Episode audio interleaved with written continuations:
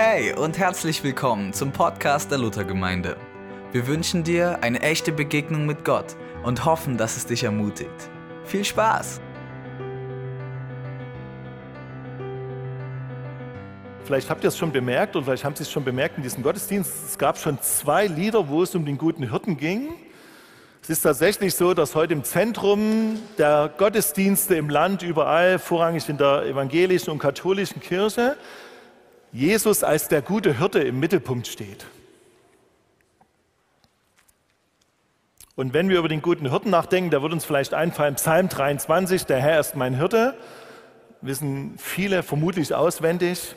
Oder uns fällt vielleicht ein aus dem Neuen Testament, im Johannesevangelium, Kapitel 10, da ist ein ganzes Kapitel zum guten Hirten formuliert, der seine Schafe beim Namen nennt und auch kennt.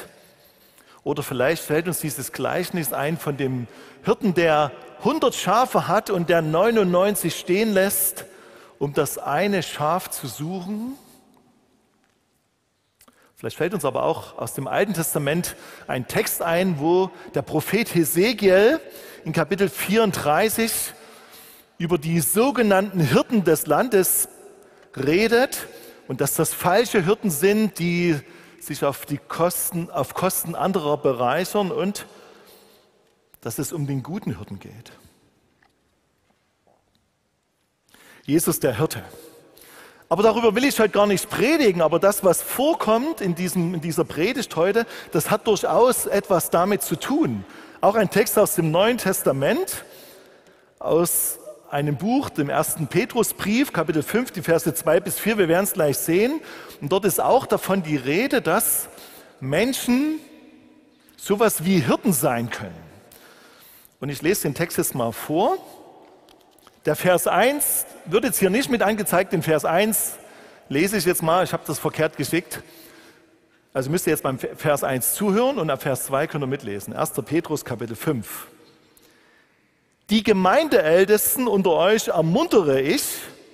Auch ich bin ja ein Ältester und ein Zeuge der Leiden, die Jesus ertragen hat. Und auch ich werde an seiner Herrlichkeit und Ehre teilhaben. Also die Gemeindeältesten ermuntere ich oder ermutige ich. Sorgt gut für die Herde Gottes, die euch anvertraut ist. Hütet sie gern und nicht widerwillig. Steht es dran? Nee, ne? Doch. Sondern wie Gott es will. Kümmert euch nicht um sie, um euch Vorteile zu verschaffen, sondern weil ihr Gott gerne dienen wollt. Dabei sollt ihr die Menschen, die eurer Leitung unterstellt sind, nicht bevormunden sondern sie durch euer gutes Beispiel leiten. Und wenn der oberste Hirte wiederkommt, werdet ihr mit seiner unbegrenzten Herrlichkeit belohnt werden. Wer jetzt richtig zugehört hat, erster Satz, die Gemeindeältesten unter euch ermuntere ich. Das heißt, all diejenigen, die nicht zur Gemeindeleitung gehören, die können jetzt abschalten. Ihr könnt rausgehen. Nee, jetzt war eine rhetorische Aufforderung, bitte nicht. Aber der Text ist an die Gemeindeältesten gerichtet. Wisst ihr eigentlich, wer in eurer Gemeinde Gemeindeältester ist? Das würde mich jetzt mal interessieren. Insgesamt sind es zehn Leute und ihr dürft mal reinrufen, wer das ist. Ich höre nichts. Gerhard Regel, ist der da? Ja, der Gerhard ist da hinten. Gerhard, wink mal. Jetzt ist der Gerhard dort, genau. Da gibt es auch ein Foto dazu vom Gerhard. Haben wir das? Ich habe die extra rausgesucht. Foto von Gerhard Regel. Nee, das ist nicht der Gerhard Regel. Ah, dort oben rechts, Gerhard Regel. Genau. Dann ist daneben, nicht jetzt alles einblenden, der Mike Hofmann, ist der da? Nee, der ist heute nicht da. Genau. Dann gibt es noch welche. Hanna Hermann, genau, die ist heute eingesegnet worden, ohne Bild. Warum der Elke Thiele kein Bild hat, weiß ich nicht. Ich habe da auch ein Bild geschickt. Der Elke ist auch da. Elke, wo bist du? Dort ist die Elke, genau. Die Hanna sitzt hier vorne. Wer ist noch mit dabei? Die Doreen Kaden. Wo ist die? Ist die da? Ja, dort ist die Doreen, die winkt auch. Dort hinten, genau. Wen gibt es noch? Marco Scharschmidt, genau. Wo ist der? Dort ist er. Genau, dort ist der Marco. Genau, wen gibt es noch? Ja gut, okay, leicht jetzt. Alexander, Kurt, Lysanne Schramm und Markus Hennig. Diese drei sind heute nicht da. Oder ist der Markus zufällig da? Ach, dort hinten ist er, ja, in der Winterkirche. Genau. Der passt auf sein Kind auf. Also, und es fehlt noch einer. Wisst ihr wer? Jens Oehme, genau, ich. Von mir braucht er jetzt kein Bild, das habt ihr. Genau. An diejenigen ist besonders dieser Predigtext gerichtet, also hört zu. Ne? An die anderen natürlich auch. Warum habe ich die Fotos nochmal angezeigt? Ich finde das spannend, dass ausgerechnet, ich wusste gar nicht, dass dieser Predigtext heute dran ist, dass die Hanna heute eingeführt worden ist in das Amt der Kirchvorsteherin. Ich habe euch das gezeigt, weil die Gemeindeleitung ist tatsächlich die Leitung der Gemeinde. Das sind die Männer und Frauen, die eingesetzt sind, um diese Gemeinde gut zu führen, zu leiten. Nach dem Willen Gottes für diese Gemeinde zu fragen. Die treffen sich übrigens alle zwei Wochen, donnerstags im Gemeindezentrum, im Gemeindezentrum von 19.30 Uhr bis 22 Uhr, manchmal wird es auch etwas länger. Warum erzähle ich das? Die sitzen dort nicht nur da und machen Sitzungen und unterhalten sich über Dinge, die wichtig sind für diese Gemeinde, sondern die beten tatsächlich auch für diese Gemeinde. Sie beten, dass wir als Gemeinde den Weg Gottes für uns als Gemeinde erkennen. Bis zum letzten Sommer war noch die Sarah dabei und bis vor ein paar Wochen noch die Anne Richter, die kennt ihr auch. Und deswegen ist es so, dass Leute dann nicht einfach nachberufen werden, dass wir sagen, na, wer passt uns mal, sondern wir beten und ringen mit Gott und fragen auch Gott, wo sind Personen, die dieses Amt der Kirchvorsteherin oder des Kirchvorstehers übernehmen können. Und jetzt wird es wichtig für euch. Ich bitte euch sehr von Herzen, dass ihr für diese Gemeindeleitung betet. Wir haben mit verschiedenen Herausforderungen zu kämpfen, die außerhalb unserer Gemeinde sind, aber auch mancher Herausforderungen, die sich innerhalb unserer Gemeinde ereignet. Und ich bitte euch sehr, dass ihr für uns betet. Erstens um Weisheit, dass wir wirklich gute Entscheidungen treffen. Ich bitte euch auch, dass ihr dafür betet, dass wir lernen zu unterscheiden, was tatsächlich von Gott ist und was nicht. Das wird manchmal vergessen und vernachlässigt. Manchmal denken wir, ja, das ist von Gott, weil das klingt gut, aber manchmal sind die Wege Gottes ganz, ganz anders. Ich erinnere mich noch an eine Situation im Kirchenvorstand, die will ich euch ganz kurz erzählen. Es hing zusammen mit der Strukturreform. Und wir waren herausgefordert, Stellen zu kürzen, einerseits, und andererseits auch noch zusätzliche Prozente von anderen Gemeinden zu bekommen, weil wir halt relativ viele sind in unserer Gemeinde. Und wir waren in dieser Sitzung nicht so bereit, an andere irgendwie Prozente abzugeben oder sogar noch Geld abzugeben. Irgendwie waren wir da so ein bisschen innerlich so angespannt, angestemmt. Wir haben das gar nicht eingesehen. Nö, warum müssen wir das machen? Und da haben wir einen Beschluss gemacht, dass wir das nicht machen. Und im Laufe dieser Sitzung, da gab es einen Bibelvers, da gab es noch ein Wort von Gott und uns wurde deutlich, wir müssen uns diesen Beschluss nochmal angucken. Und wir haben in der Sitzung gemerkt, dass wir verkehrt entschieden haben und haben den Beschluss zurückgenommen und haben der anderen Gemeinde Prozente gegeben und noch ein bisschen mehr, weil wir dachten, das will Gott von uns. Und das meine ich mit Weisheit, mit dem Geist der Unterscheidung. Natürlich sollen wir zum Wohl dieser Gemeinde Dinge entscheiden, aber der Wille Gottes ist manchmal viel, viel oder häufiger, nicht manchmal, sondern viel, viel häufiger höher als unsere Gedanken. Und deswegen ist es so wichtig, dass ihr betet. Für uns. Und ich will von hier vorne ganz offiziell auch mal sagen, dass ich sehr dankbar bin für alle diejenigen, die in der Gemeindeleitung sind. Für all diejenigen, die sich alle zwei Wochen tre treffen die Sitzungen vorbereiten und für diese Gemeinde Entscheidungen treffen. Und ich denke, da kann die Gemeinde auch mal klatschen.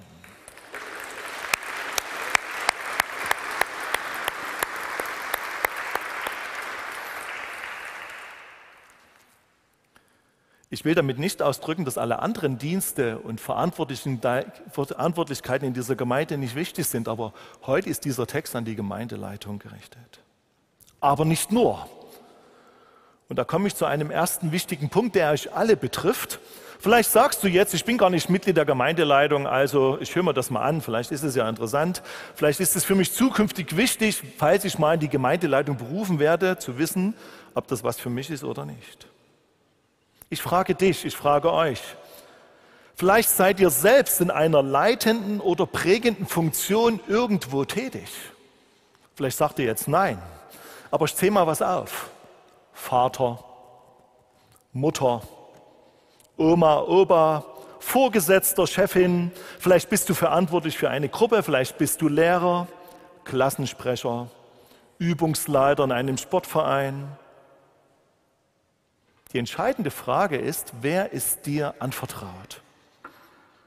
Und wo hast du Verantwortung für eine oder für mehrere Personen? Und wenn du dich da irgendwo wiederfindest, ist dieser Text genau auch für dich. Die zweite Frage, die sich stellt, wie hältst du es denn mit deiner Leitungsverantwortung? Wie möchtest du leiten und führen? Was möchtest du erreichen? Wie prägen? Was ist deine Motivation eigentlich in dieser Leitungsaufgabe als Vater, als Mutter, als Oma, als Opa, als Vorgesetzter, als Übungsleiter, wie auch immer? Und da finden wir in unserem Text drei Antworten. Da heißt es, Kannst du noch mal die Verse anzeigen, bitte?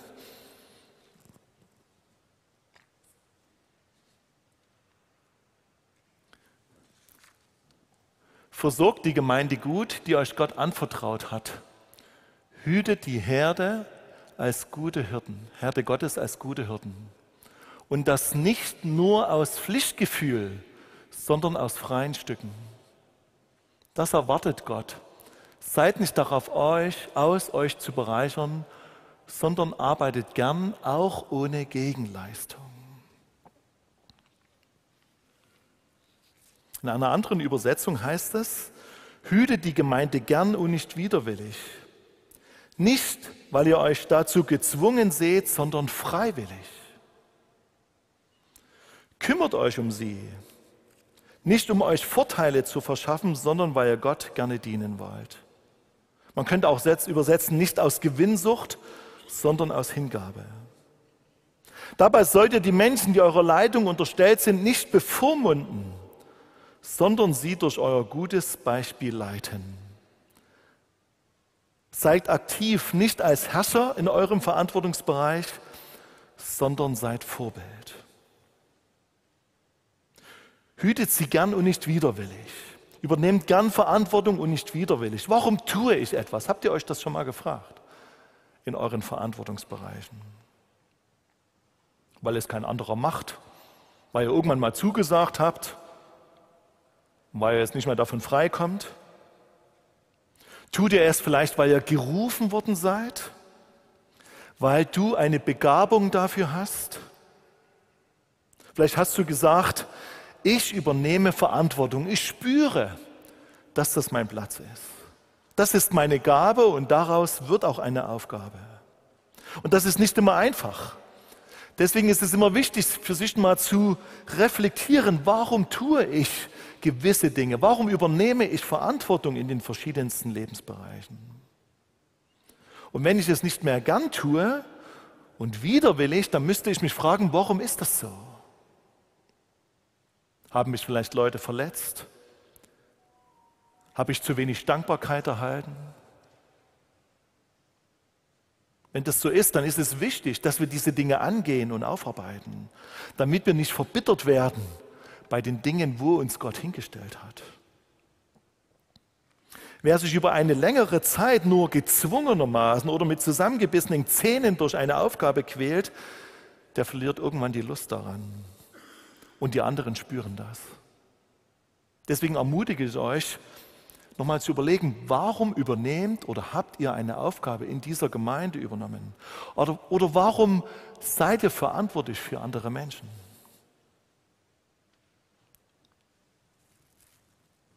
Tut ihr es aus ganzer Leidenschaft, Mit ganzer Hingabe? Ist das wirklich euer Herzensanliegen? Oder vielleicht ist es sogar Kalkül, Berechnung, damit ihr gut dasteht, damit andere Menschen gut über euch reden.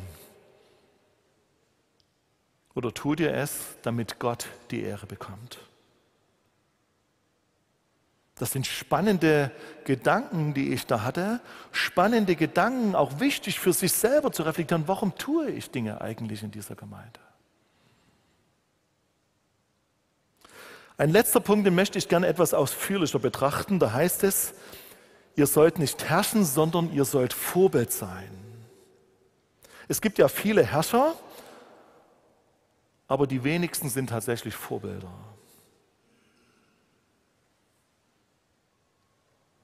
Ein Vorbild oder ein Herrscher, der eingesetzt ist und aus Leidenschaft diese Dinge tut und das Beste sucht, der wird wirklich das Beste tun wollen. Und manchmal habe ich den Eindruck, auch in unserem Land, dass es nicht um das Beste in unserer Gesellschaft oder das Beste für uns Menschen geht. Sondern es geht um Ideologien, es geht um irgendwelche politischen und wirtschaftlichen Ziele.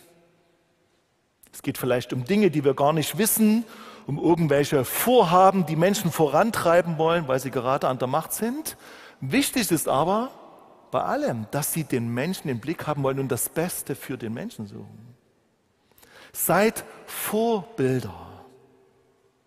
Dieses Wort Vorbild ist im Griechischen ganz eigenartig beschrieben. Im Griechischen steht dort das Wort Typoi.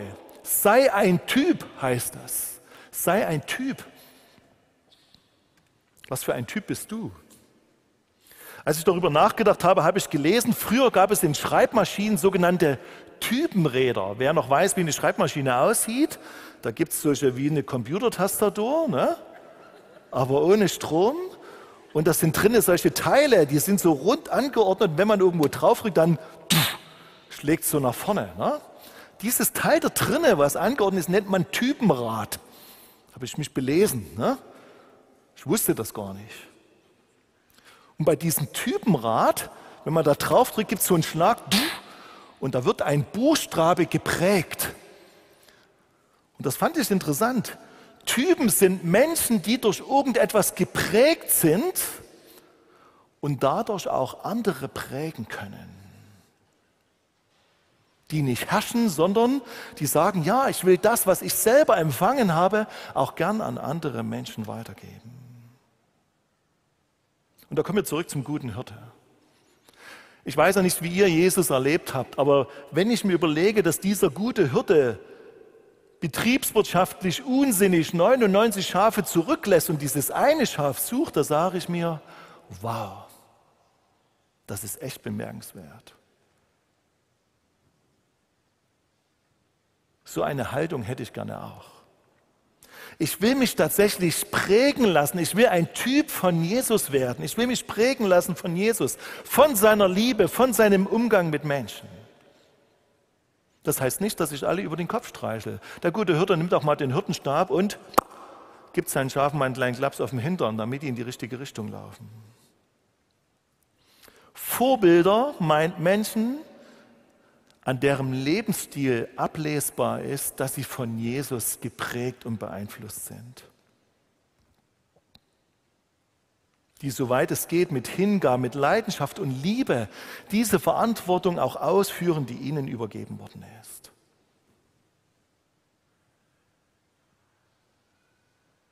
Und wenn ich jetzt zurückkomme auf den Kirchenverstand, ich habe auch in anderen Gemeinden schon Kirchvorsteher erlebt. Ich habe mal eine, mein Vikariat habe ich in einer Gemeinde in Leipzig gemacht.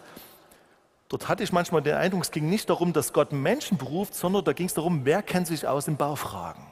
Wer ist Jurist? Wer kann Geld anzapfen oder wie auch immer?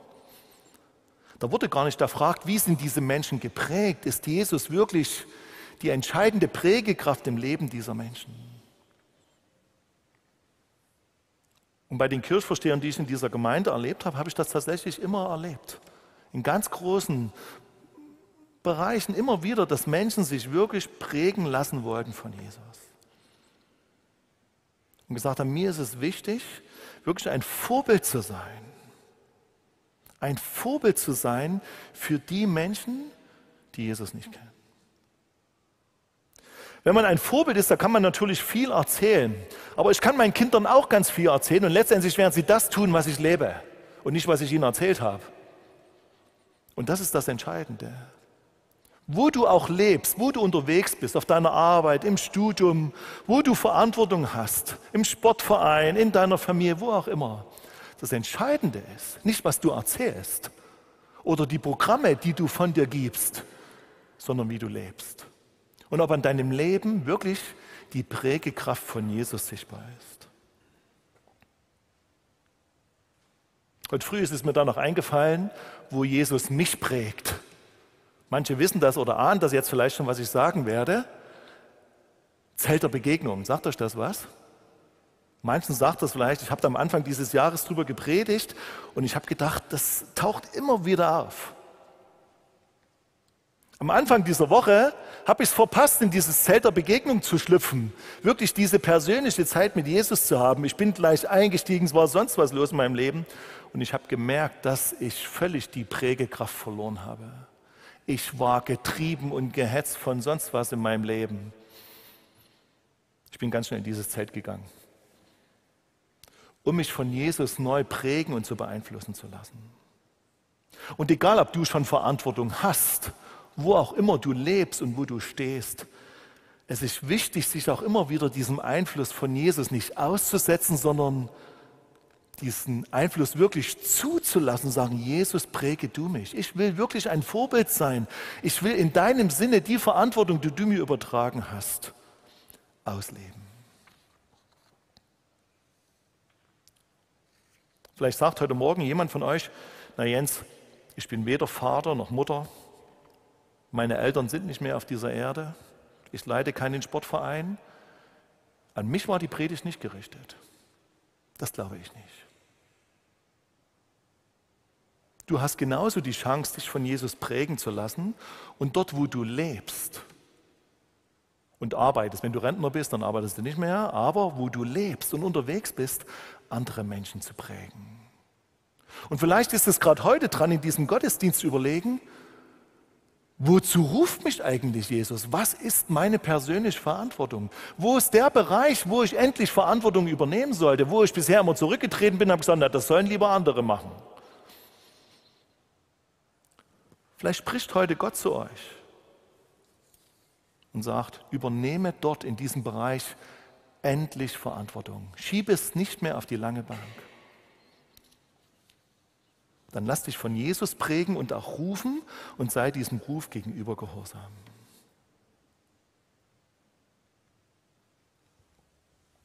Dieser Text heute ist also nicht nur ein Text, der an die Gemeindeleitung gerichtet ist, sondern an alle in der Gemeinde. Sei ermutigt, dich von Jesus prägen zu lassen und als Vorbild in dieser Welt unterwegs zu sein, als ein Typ, der Jesus kennt und an dem andere Menschen sehen können, dass Jesus in ihm lebt.